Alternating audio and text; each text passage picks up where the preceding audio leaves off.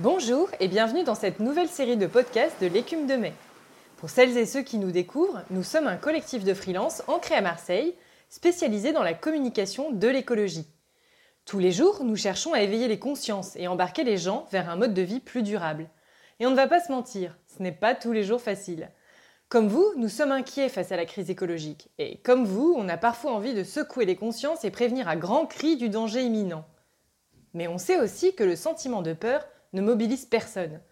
Pire, il paralyse. Alors comment faire pour susciter l'intérêt pour ce sujet? Comment appréhender toute sa complexité? Et surtout, comment donner envie d'agir tout de suite? Nous, on a remarqué qu'il existe un levier qui marche avec presque tout le monde. Une manière positive de parler d'écologie sans être rébarbatif et qui permet de faire passer le message sans donner de leçons. Vous avez trouvé? Cette solution quasi universelle qui embarque tout le monde, c'est le jeu. Pourtant, s'amuser sur des sujets sérieux n'est pas toujours bien perçu. Le jeu souffre encore de beaucoup d'a priori. On lui reproche sa légèreté, son manque de maturité, son caractère superficiel, comme s'il était parfois indécent de parler de sujets graves en s'amusant, surtout quand on est adulte. Pourtant, c'est faux. En fait, c'est même le contraire. L'utilisation de mécaniques de jeu dans des situations d'apprentissage ou de travail porte même un nom. On appelle ça la gamification ou ludification en français. C'est ce dont on va parler au cours des trois prochains épisodes consacrés à ce thème. Et vous allez voir que le jeu est un outil on ne peut plus sérieux pour mobiliser le public autour de l'urgence écologique. Nous avons parlé à de nombreux professionnels qui l'utilisent comme outil d'innovation pédagogique. Parmi eux, Karine Guiderdoni-Jourdain est maître de conférence à l'université Aix-Marseille.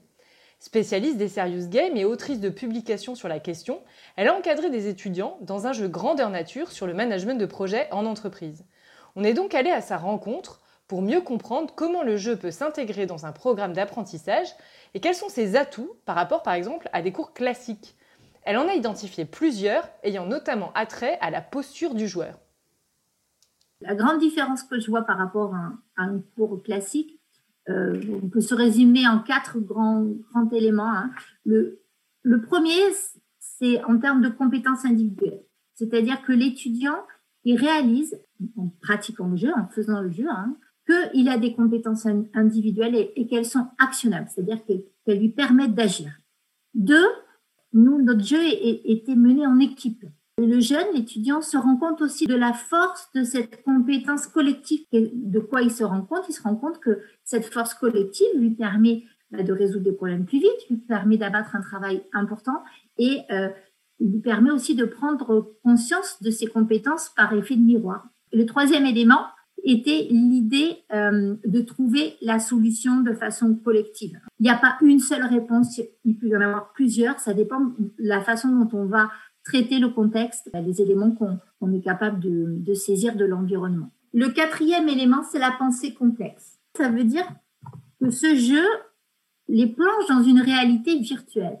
Et le jeu est fait d'une certaine manière que on a à la fois tout l'univers, toute la complexité d'une entreprise. Hein. Il faut répondre à des contraintes, il faut, il faut être capable de, résoudre un problème, il faut être capable de, s'intégrer dans une équipe, d'être créatif, etc.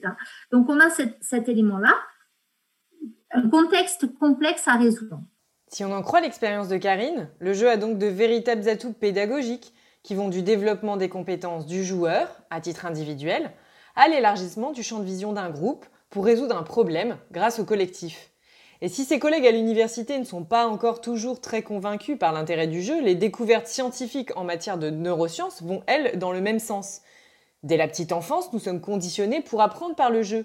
Des études, telles que celles développées par Grégoire Borst, directeur du laboratoire de psychologie du développement et de l'éducation de l'enfant au CNRS, le montrent bien. Dans ses ouvrages, il explique que le jeu a un rôle prépondérant dès la naissance dans l'acquisition de compétences motrices ou pour comprendre la différence entre notre corps et notre environnement. Un peu plus tard, il permet de développer le langage et les normes sociales. Ce qui est valable chez nous l'est aussi dans la nature. Les félins apprennent à chasser en jouant, les éléphantaux apprennent la sociabilité en s'arrosant avec leurs trompes, les oiseaux s'amusent en volant pour apprendre à se défendre, et on estime que même les fourmis font semblant de se battre pour s'entraîner. Car toujours selon les neuroscientifiques, jouer constitue une gymnastique qui permet de s'approprier des savoirs et des comportements. Plus on joue, plus le cerveau est souple et plus il est en effervescence. La dopamine qui est libérée quand on s'amuse nous permet de nous désinhiber et de nous ouvrir à l'inconnu, mais aussi d'apprendre sans effort et de mieux digérer les informations, même les plus complexes comme ce peut être le cas quand on parle climat ou biodiversité. Autre bénéfice, le jeu augmente l'activité du cortex préfrontal, le siège de nos émotions, ce qui permet à l'information de rester ancrée plus profondément. C'est vrai à titre individuel, mais c'est d'autant plus vrai quand on joue au sein d'un collectif. En se frottant les uns aux autres, nos cerveaux et nos émotions sont en ébullition. C'est d'ailleurs ce que les étudiants retiennent du Serious Game de Karine. Le collectif, mais aussi le rapport avec les enseignants, la co-construction, tout cela leur a permis de mieux enregistrer les informations. Pour les retours que nous ont fait les étudiants hein, à, la fin, du jeu, euh, on peut noter euh, vraiment euh, quatre, quatre, grands résultats.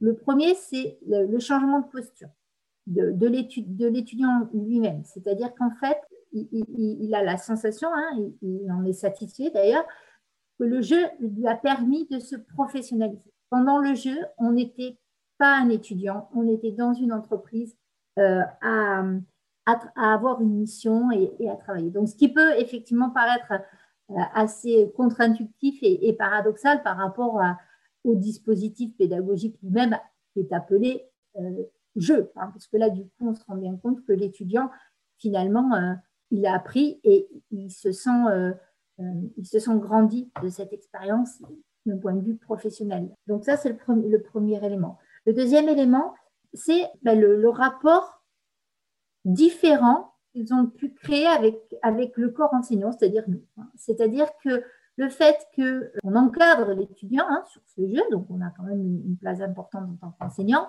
on a aussi un jeu de rôle aussi dans, le Serious Game, fait qu'il euh, y a un lien différent qui se crée avec le corps enseignant. La communication euh, est, plus facile, il y a un lien qui se crée différent. Et ça, c'est vraiment important et ils nous ont, expliqué qu'ils avaient beaucoup apprécié euh, cette année. Le troisième grand résultat, bien sûr, c'est la montée, la montée en compétences. La montée en compétences sur le domaine d'expertise, donc là, c'était la gestion de projet. Donc, une, montée en compétences à la fois individuelle et supportée par, euh, le collectif. Hein, parce qu'il y a bien ces deux dimensions, la compétence individuelle et la, compétence collective de, l'équipe. Donc, c'est le troisième élément. Quatrième euh, grand résultat, qui était finalement un peu inattendu aussi, euh, c'était que ce jeu, finalement, ce dispositif, il n'était pas si figé que ça. Même pas figé du tout, puisqu'on avait une logique derrière de co-construction. Parce que au fil du jeu, on pouvait rajouter des éléments en fonction des, réactions aussi des étudiants. Et euh, donc derrière, on est vraiment sur cette logique d'apprentissage croisé, c'est-à-dire que euh, nous aussi, en tant qu'enseignants, notre posture a changé vis-à-vis des étudiants. On était euh, peut-être aussi plus proche d'eux, à, trouver le, bon, équilibre, à pas forcément leur donner toutes les réponses, nous aussi, mais à trouver le, bon équilibre pour les aider, donc pour les guider. Hein. On était dans une sorte de guide pédagogique, hein, à la fois enseignant et guide pédagogique, donc, on a aussi une posture euh, qui, a changé et on a aussi appris sur le jeu. Et le designer du jeu lui-même euh, a appris un certain nombre d'éléments à travers, euh, ce jeu-là, hein, que ce soit comment les conditions d'exécution de, son jeu le permettent de transformer son jeu. On était assez, assez preneur d'un certain nombre de, de retours. En évoquant la posture du designer, Karine soulève là un point essentiel qui bouscule un peu la vision traditionnelle qu'on peut avoir de l'enseignement, avec cette idée qu'il y a des sachants et des apprenants. Concevoir un jeu, c'est aussi accepter le fait qu'il va être utilisé par des personnes différentes et que ces dernières ont peut-être aussi des choses à apprendre à celui qui l'a conçu ou qui l'anime. Les règles du jeu fixées par le designer sont essentielles, mais elles ne sont pas forcément figées. Elles peuvent aussi évoluer et le designer ou l'animateur doit savoir parfois se remettre en question ou adapter sa création. Un postulat pas toujours facile à accepter pour certains esprits les plus conservateurs. Concevoir le cœur de la mécanique de jeu, c'est justement le métier d'Élise, chargée de projet chez BioViva. Parmi les success stories de cet éditeur engagé, qui souffle cette année sa 25e bougie, on retrouve plein de jeux à destination des familles, dont un qu'on a eu le plaisir de tester, je veux parler du jeu Famille presque zéro déchet, The Jeu. Si ce nom vous dit peut-être quelque chose, c'est que la famille presque zéro déchet, avant d'être un jeu, c'est d'abord un blog créé par l'illustratrice Bénédicte Moret, son compagnon Jérémy Pichon et leurs deux enfants. Ils y racontent le quotidien de leur démarche et y partagent leur astuce zéro déchet. Et ces joyeuses expériences ont donné naissance plus tard à un jeu de société pour embarquer toute la famille en s'amusant. Élise de chez BioViva nous a expliqué comment elle avait imaginé ce passage du livre-jeu et comment, en partant d'un univers bien connu des participants, ils avaient cherché à parler au plus grand nombre. Alors en fait, la, mécanique du jeu, c'est euh, le joueur qui a le premier vidé la poubelle de ses déchets euh, qui remporte la partie. Euh, donc en fait, c'est un, jeu de plateau qui est imaginé avec une maison 3D. L'idée vraiment de départ, quand on a commencé à réfléchir à quelle mécanique on pouvait avoir, c'était de se dire il faut que ça soit un jeu qui soit au plus proche du quotidien des joueurs, des enfants, des familles, et quelle est la, manière, euh, la meilleure manière de le faire? C'est de, recréer euh, un environnement familial, donc une maison. Il faut que les joueurs puissent naviguer dans la maison, traverser les différentes pièces qu'ils connaissent pour que vraiment le contenu, les petites idées soient hyper percutantes et qu'on se dise bah tiens, je suis dans le jeu, dans la salle de bain, une petite idée, ah bah pourquoi pas ce soir, euh, j'avais jamais pensé à faire ça, on pourrait le faire. Pour la famille Zéro Déchet et BioViva, c'est donc en mélangeant le réel et le jeu que la magie opère. Et c'est vrai qu'une fois la partie terminée, on ne peut pas s'empêcher de continuer à jouer en regardant autour de nous ce qu'on pourrait améliorer, comme si le jeu ne s'était pas arrêté. Au-delà de la mécanique et des règles, il faut bien avouer que le design lui-même aide à se laisser porter par le jeu. Les dessins de Bénédicte Moret couvrent tout le plateau, ce qui le rend dynamique et pétillant, mais il y a aussi tout le reste des petits cubes pour faire les déchets, des cartes de jeu, une maison qu'on déplie. Tout ça participe à ce que notre cerveau intègre les données et jongle avec. Mais il ne suffit pas d'avoir de bonnes intentions pour que le message passe. Il est aussi important de rester cohérent avec les valeurs portées par le jeu dans sa création. Créer un jeu pour progresser sur la compréhension des enjeux écologiques, c'est bien, mais intégrer ces enjeux dans la conception, c'est encore mieux. La production du jeu, comme tout produit, n'est pas sans impact, vous le savez, et elle réclame une vraie réflexion de fond dans sa conception. C'est vrai, à quoi bon parler de zéro déchet si c'est pour en créer? Impossible d'être crédible dans le discours si dans les actes on participe avec le jeu à inonder la planète de plastique ou de produits polluants ou à faire travailler des personnes dans des conditions indignes. Cette question de la cohérence chez BioViva, ce n'est pas une contrainte, c'est une évidence et ils l'ont bien compris. Nous avons donc demandé à Elise quel choix avait été fait sur le jeu famille zéro déchet en matière de déchets et d'éco-conception. Alors du coup, ce, jeu famille, presque zéro déchet, ce jeu, il a été pensé en fait comme tous nos jeux pour optimiser au maximum euh, l'usage des matières premières. Euh, le premier critère qui a été absolument indispensable pour nous et qui nous a demandé pas mal de réflexion, c'est que tous nos grands jeux de plateau, donc nos grandes boîtes cloches, ont du film plastique autour. Euh, c'est une obligation des distributeurs.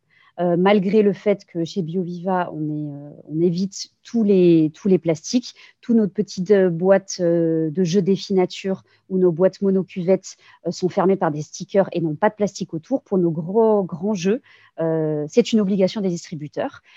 sauf que là, on s'est dit, c'est absolument impensable de faire un jeu sur la démarche zéro déchet et d'avoir un jeu qui est emballé dans du plastique. vraiment, on ne peut pas faire ça. Donc, il a fallu tout de suite réfléchir à comment on pouvait faire ça. Et du coup, ce qui induit euh, un autre élément hyper important, c'est que à l'intérieur de ces grandes boîtes, notre dirigeant fondateur Jean-Thierry Vinstel et notre imprimeur euh, historique depuis 25 ans avaient réfléchi au tout départ à comment on pouvait éviter euh, les calages en plastique thermoformé à l'intérieur de chaque jeu pour que les éléments soient bien dissociés et surtout qu'il n'y ait pas euh, d'éléments abîmés et que pendant le transport, le jeu arrive complètement intact et soit très très beau. Et donc, ils ont imaginé dès le départ de BioViva des, calages qui se plient. Donc, en fait, une boîte, une grande boîte chez nous est un, une énorme planche en carton qu'on va plier et qui va permettre de ranger les petits éléments, mais il n'y a pas euh, de boîte en plastique ou de boîte en carton. L'idée, c'est vraiment d'optimiser au maximum les formats. Sauf que sur une boîte où il n'y a pas de plastique comme ça, on ne pouvait pas imaginer un calage en carton qui se plie. Donc, il a fallu imaginer d'autres calages pour permettre de protéger les éléments. Et donc, assez rapidement, on s'est dit que ça pouvait être des calages qui servent à la fois d'éléments de jeu, mais à la fois de protection de, des cartes, et etc. Euh, et donc, en fait, on a imaginé des petits étuis en carton, euh, donc recyclés, hein, toujours chez BioViva, euh, qui se plient au départ à l'assemblage du jeu et qu'ensuite les joueurs vont assembler pour créer six étuis qui constituent chacun une, une, pièce de la maison, donc le salon, la buanderie, chambre des parents, chambre des enfants, cuisine et salle de bain, et des petits étuis qui se plient et qui se déplient, et qu'on peut, une fois le jeu assemblé, laisser déplier pour ranger les petits éléments. Donc, pas de calage. on s'est dit que pour faire une petite poubelle qui allait récolter les petits cubes symbolisant les déchets, pareil, on s'est posé plusieurs fois la question est-ce qu'on crée une petite poubelle en carton Et on s'est dit bah, ça crée un déchet supplémentaire. Donc, comment on peut optimiser ça? Et eh bien, tout simplement, il n'y a pas de poubelle dans notre jeu. C'est-à-dire que c'est les joueurs chez eux qui vont prendre un récipient, un petit bol, euh, un verre et qui vont mettre tout simplement les cubes en bois symbolisant les déchets à l'intérieur d'un de leurs contenants. C'est en plus c'est plus sympa, euh, ça permet d'être en lien avec le quotidien des joueurs et surtout ça crée pas euh, euh, un déchet inutile qui ne sert pas à grand-chose finalement. On a juste besoin d'un récipient. Euh, on a aussi imaginé pour monter, parce qu'il faut s'imaginer du coup que la, boîte euh, représente une maison et que bah, pour aller du rez-de-chaussée au premier étage ou au deuxième étage, évidemment qu'il fallait que ça soit le plus représentatif du vrai quotidien des, enfants et des familles, à savoir que bah, ne peut pas sauter d'un étage à l'autre, on ne peut pas voler, donc il fallait des escaliers. Et idem que pour la poubelle, plutôt que d'avoir quelque chose spécifique pour les escaliers, on a intégré ces petits escaliers dans nos planches cartes. C'est-à-dire qu'on a 128 cartes, 126 de contenu et deux où on a deux petites cartes avec deux escaliers à découper et à plier et à mettre directement dans le jeu. Comme ça, on optimise au maximum les formats et on n'a pas une autre planche carte uniquement pour les échelles, ce qui crée du déchet. Et en termes d'optimisation de format, on n'est pas, euh, c'est pas l'idéal. Sinon, après, le carton est issu de papier recyclé. Nos encres sont toujours végétales, mais ça, ça fait partie du cahier des charges de BioViva euh, de prime abord. Euh, il n'y a pas de pile. Et le bois, donc le dé et les 30 cubes euh, déchets sont issus de forêts durablement gérées. Ça, c'est idem dans, dans tous nos jeux. Mais c'est surtout vraiment notre premier grand jeu en boîte cloche qui n'a pas d'emballage plastique autour et qui est fermé uniquement par deux grands stickers. Et ça, c'est vraiment une première chez nous et qui va nous permettre plus tard, en tout cas, alors peut-être pas pour l'année 2021, euh, euh, mais en tout cas, c'est en cours de discussion. On essaye vraiment de trouver des solutions pour que, in fine, tous nos grands jeux soient dépourvus de plastique autour et dire aux distributeurs ben, qu'en fait, euh, ça ne sert pas à grand-chose et qu'il y a vraiment des solutions pour fermer le jeu, le protéger sans mettre un plastique autour. BioViva a donc fait évoluer la fabrication même de ces jeux grâce à Famille Zéro Déchet. Et l'entreprise est allée jusqu'à questionner les obligations de ses distributeurs aussi. Comme quoi l'éco-conception d'un jeu ne s'arrête pas à la porte de l'entreprise, ça éclabousse beaucoup plus loin. Élise nous a confié que réfléchir avec la famille zéro déchet aux règles, aux problématiques de déchets qu'on vient d'aborder, ou bien écrire les différentes cartes du jeu, ça l'a beaucoup amusée. Finalement, pour elle, concevoir le jeu, c'était déjà un peu y jouer. Il y a d'ailleurs une phase où la création du jeu et la participation se mélangent. Une fois la première mouture du jeu imaginée et les prototypes créés, il est proposé à un groupe de joueurs bêta-testeurs. Ces derniers vont éprouver le jeu et leurs retours vont aider à faire évoluer le format, le design, le fonctionnement, bref, le rendre plus clair, amusant et pédagogique. Une fois le jeu famille zéro déchet entre les mains, Elise réalise très vite si le joueur s'approprie les règles, qu'il soit déjà initié à la réduction des déchets ou pas du tout. Donc, on, a testé ce jeu avec des enfants. Euh, les retours, on les a eus de prime abord par la communauté de la famille Presque Zéro Déchet, parce que Bénédicte Moret faisait des posts pour annoncer euh, la surprise de la rentrée, à savoir ce jeu. Elle a annoncé, ensuite la, sortie. Euh, et les retours ont été vraiment unanimes, avec des gens qui sont déjà, comment dire, euh, connaisseurs de la démarche. Euh, il, y a des, très anciens, euh, il, y a des, nouveaux qui viennent d'intégrer cette, cette, grande communauté et qui étaient vraiment ravis de se dire qu'ils avaient désormais un jeu à disposition pour compléter cette démarche-là, qui pouvait s'y référer et que, encore une fois, c'est vraiment une approche complémentaire. On peut commencer par le livre puis faire le jeu et inversement. Euh, donc ça, c'est hyper sympa. Et, l'un des retours les plus importants, c'est qu'on a euh, beaucoup de messages d'instituteurs ou d'institutrices euh, qui ont pris le jeu dans leur classe pour jouer. Et on a notamment eu un message de deux enseignantes dans le département de l'Eure en Normandie, euh, à Évreux notamment, euh, qui ont en fait euh, eu le jeu dans leur possession et, les, élèves étaient un petit peu frustrés parce qu'ils se sont rendus compte qu'ils ne pouvaient pas concrétiser vraiment bah, tous les petits challenges qui sont à l'intérieur du jeu et qui ont trait particulièrement à des pièces de vie d'une maison, donc une salle de bain, une buanderie, etc. Et ben dans l'école, ils étaient un petit peu frustrés parce qu'ils n'avaient pas forcément ces pièces-là. Et donc, du coup, ils se sont dit, eh ben, Banco, c'est notre projet scolaire de l'année 2020-2021. Euh, c'est un projet de correspondance entre deux écoles et donc entre deux classes de CE2, CM1. Et on va créer notre propre jeu euh, zéro déchet adapté au contexte de l'école avec la classe, la cantine, la cour de récré. Euh, et donc, du coup, on a échangé et on a notamment fait un article dans notre magazine du Club Défi Nature, euh, qui euh, intègre une grande communauté de fans, pour expliquer cette démarche-là. Et donc là, elles sont actuellement en train de travailler avec leurs deux classes sur comment elles peuvent concrétiser ce contenu zéro déchet, s'approprier et que et en fait c'est les élèves qui rédigent le contenu et qui créent leur propre petite mécanique et ça c'est hyper touchant parce que ça fait vraiment partie de notre démarche pédagogique à savoir apprendre s'approprier et puis ensuite agir. Donc là, si euh, les élèves se sont dit, mais ça c'est super, mais c'est dommage, on ne peut pas le faire dans notre classe, euh, comme on pourrait faire, et eh ben banco, on se lance dans notre propre jeu. Et donc du coup, on, les suit et, euh, et, le résultat, ça sera pour là la fin d'année. Donc j'ai vraiment hâte de voir ce que ça va donner. En parlant de gestion des déchets dans les écoles, un autre projet ludique tout près de chez nous, cette fois, a attiré notre attention. Il a été mené par nos amis du collectif Jaune Sardine pour sensibiliser les lycéens à la question du recyclage. Un sujet complexe et on peut se le dire pas franchement amusant. Mais c'était sans compter sur l'expertise des jeunes designers marseillais dont le cœur de métier est le design participatif, c'est-à-dire le développement d'outils suscitant l'intérêt et la participation des usagers dans des sessions de co-création. Jaune Sardine, nous, on les connaît bien à l'écume de mai, et il faut avouer, on aime beaucoup leur travail. Nous les avions rencontrés l'année dernière car leur démarche de transmission, fondée sur le collaboratif, nous parle tout particulièrement. Et l'automne dernier, nous avions même participé à l'un de leurs ateliers phares de co-création d'affiches de cinéma, le Graphinéma. Mais revenons-en à nos poissons. Cette fois-ci, le trio du designer s'est donc attaqué au sujet du recyclage. Comme pour le Graphinéma, il s'agissait pour les élèves de créer ensemble une affiche et de la placer bien en vue dans le lycée pour informer sur le recyclage. On a demandé à Julien Lannon, l'un des trois designers qui composent le groupe, de nous raconter comment tout cela s'était déroulé. Avec les conditions sanitaires, notre discussion a dû se faire dans des conditions un peu sommaires. On s'excuse d'avance pour la faible qualité de l'enregistrement, mais c'est promis, le jeu en vaut la chandelle. On a demandé aux professeurs de travailler en amont euh, de la conception en sensibilisant ces élèves euh, à une récolte de déchets. Donc, ils ont tout simplement récolté un ensemble de déchets qu'ils ont ensuite classifiés en plusieurs parties.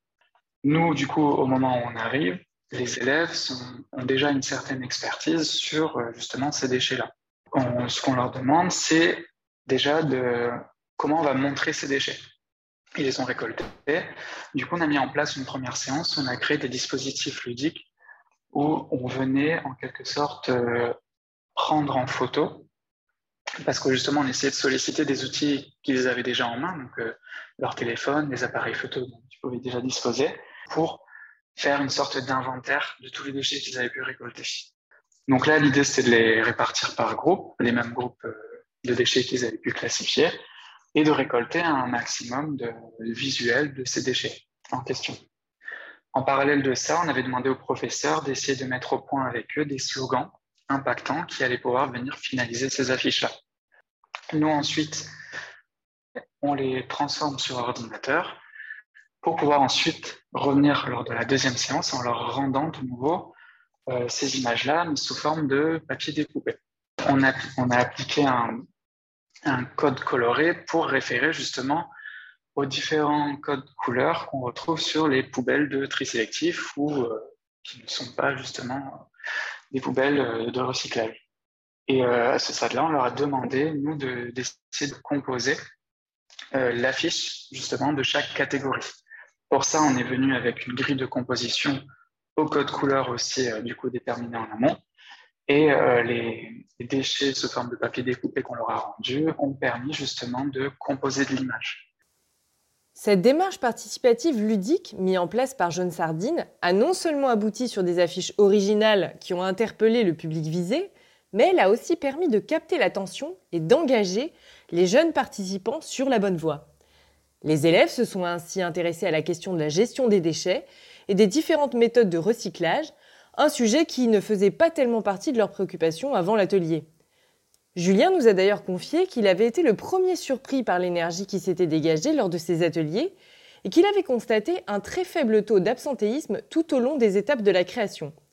Et ce, malgré des épisodes de grève et des jeunes pas toujours faciles à mobiliser à l'école. Selon lui, l'aspect ludique a joué un rôle essentiel dans l'appropriation du sujet par les élèves. Habitués à écrire ou à répondre à des questions, là, ils étaient véritablement dans l'action. La ludification de ce sujet écologique complexe qu'est le recyclage a permis de rendre pour les élèves le sujet concret. Ici, on va dire que l'aspect ludique, va permettre euh, de rythmer déjà nos interventions, puisqu'on est face à un public où nous, notre but, on n'est pas des professeurs, on n'est pas là pour faire juste de l'apport théorique, et de toute façon, c'est pas notre expertise de base que de parler d'environnement et de, et de tri sélectif. Donc nous, c'est vraiment justement de trouver tous les systèmes et tout le déroulé pédagogique qui va pouvoir permettre de transmettre ça de façon efficace, de façon à conserver leur attention et leur participation à ces élèves-là de A à Z, et euh, pour pouvoir justement transmettre euh, l'information et surtout leur permettre de s'approprier ces informations-là pour qu'ils deviennent eux-mêmes vecteurs euh, de l'information sur le tri sélectif.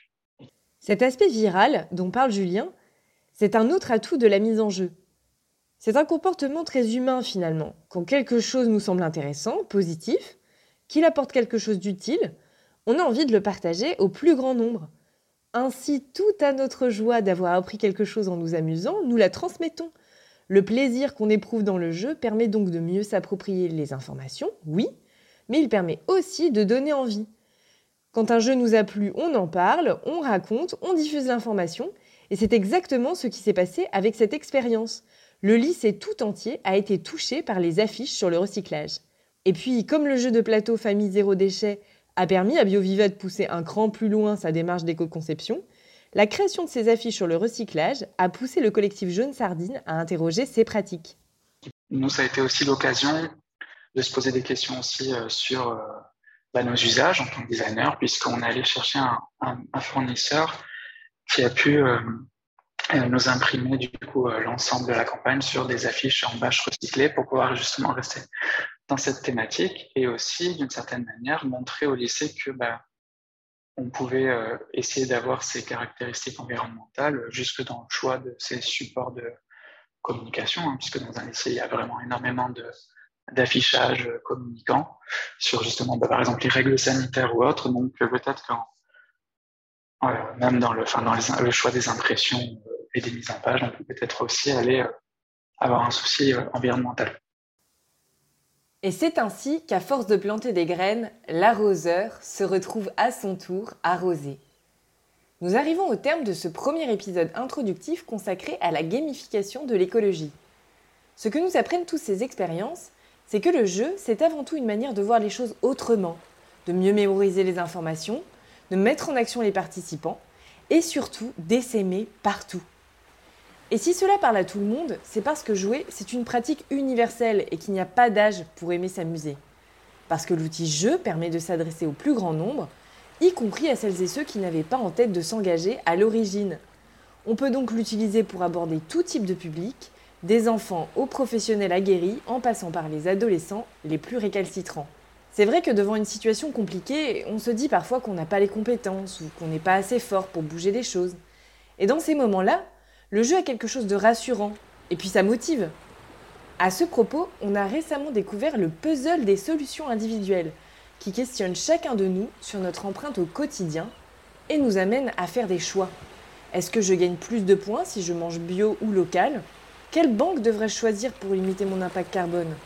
Étrangement, en échangeant en équipe, tout devient possible. Le jeu permet aussi d'aborder de façon simple des notions complexes qui deviennent clairs comme de l'eau de roche après une partie. C'est d'ailleurs ce que nous disait Aurélien Deragne, le cofondateur de la fresque du numérique, dans un de nos précédents podcasts. On retient 90% de ce que l'on fait ou dit soi-même, contre 10% seulement de ce que l'on lit ou on écoute. C'est pour toutes ces raisons qu'au sein de l'écume de mai, nous gardons un œil sur les nombreux jeux qui émergent un peu partout pour mieux parler d'écologie à toutes les échelles. Et ce qu'on a remarqué, c'est que, que l'on préfère les jeux de plateau, les jeux de cartes, les jeux de rôle ou les jeux vidéo, il y en a aujourd'hui pour tous les goûts et sur tous les sujets. On vous propose de nous suivre sur le chemin de la gamification et d'aller voir de plus près l'étendue des solutions ludiques qui s'offrent aujourd'hui aux particuliers et aux entreprises pour mobiliser autour de l'écologie. Et vous allez voir qu'en la matière, ça bouge de partout. À croire que quelque part, le jeu, c'est un générateur d'énergie renouvelable à l'infini.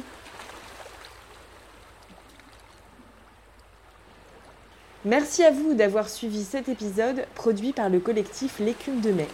Et merci à Karine de l'Université Aix-Marseille, ainsi qu'aux équipes de BioViva et de Jaune Sardine qui ont accepté de témoigner dans ce podcast. On se retrouve très bientôt dans un second numéro consacré aux jeux de rôle écolo. On parlera fiction et personnages, escape game à la campagne et simulateur grandeur nature. D'ici là, on vous souhaite une agréable rentrée et on vous dit à très vite